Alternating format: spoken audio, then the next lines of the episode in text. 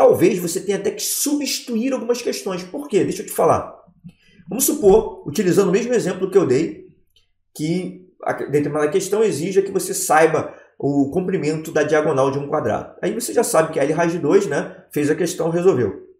E aí você vai, continua resolvendo outras questões. Chega em uma outra questão, essa outra questão lá na frente, ela, para você conseguir resolver ela, ela pede exatamente a mesma coisa. Você vai ter que resolver exatamente a mesma coisa. Você vai ter que descobrir quanto que vale o comprimento da diagonal de um quadrado. E aí você já sabe que é L raiz de 2. Só que essa questão nova, além desse conceito, ela te pede vários outros conceitos. É uma questão mais completa do que a primeira. E aí, ela vai vir com outros conceitos, supondo que você também não entenda.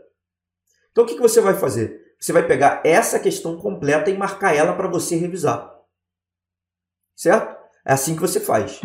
Agora, agora, se de todos nessa questão complexa que você acabou de fazer, supondo que todos os conceitos ali você já sabia e o único que você não sabia era a diagonal do quadrado, que é L raiz de 2, o que, que você faz? Então você deixa a primeira só, porque você só tem que revisar aquilo.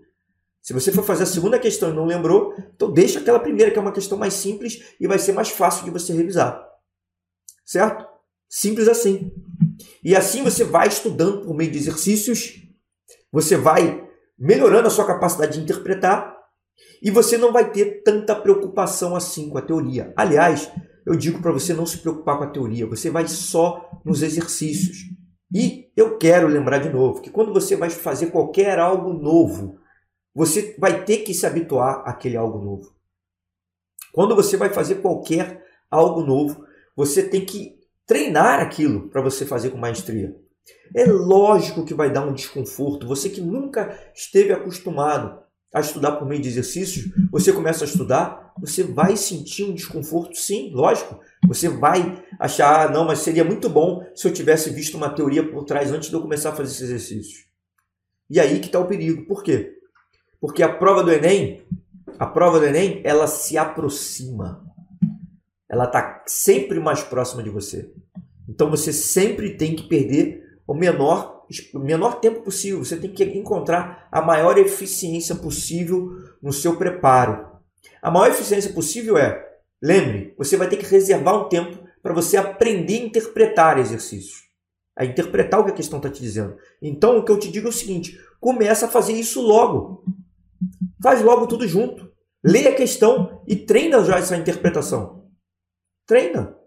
Que aí o que acontece? Junto com a questão, você já está vendo a teoria. A teoria que está por trás daquela questão, sem se dedicar um período para ver a teoria. Tá? E aí, com esses exercícios mais fáceis, mesmo os exercícios mais fáceis, talvez você leia, é importante você tentar fazer, não ir direto para a resolução. Você tenta fazer, o seu cérebro vai se esforçar para fazer aquilo ali, talvez você mesmo assim não consiga. Você vá e veja a resolução. Vendo a resolução, o que você faz?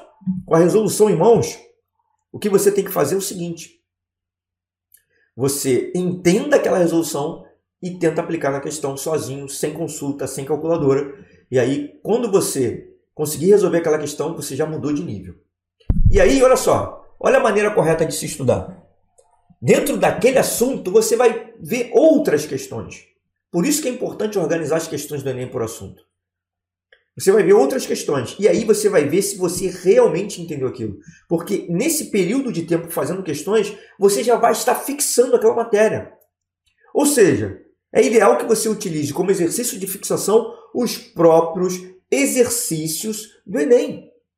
Isso vai fazer com que você mude o patamar. É o meu objetivo aqui, que você mude o patamar até chegar ao ponto de estar tá capaz, ser capaz de atingir os 847 pontos em matemática no Enem. Mas você só faz isso se colocando à prova. Imagine só um lutador de jiu-jitsu que ele vai querer ir para um campeonato sem nunca ter participado da luta ou ter treinado pouco. Não vai dar certo. Não vai dar certo. Ele tem que treinar. Lógico que é, durante é, na, na, na, preparação dele, ele vai, ele vai ver um pouco de teoria, né, digamos assim. Ele vai ver a aplicação de alguns golpes, ele vai ter que treinar ali. Seriam os exercícios de fixação que ele está fazendo, como se fossem exercícios de fixação. Antes de, na luta, ele ter aquela variedade de golpes e ele poder utilizar um ou outro. Só que o que eu quero te dizer é o seguinte, olha só. Ali ele tem que fazer vários exercícios de fixação também, até para ele não se machucar. No nosso caso aqui, nossa proteção é contra o nosso. A gente não pode se machucar emocionalmente. Então, fazer uma série de exercícios de fixação eu aconselharia para algumas pessoas.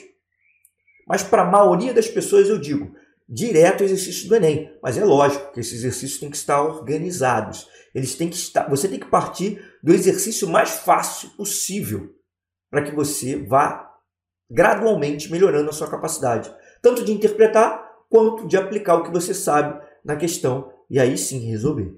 Certo?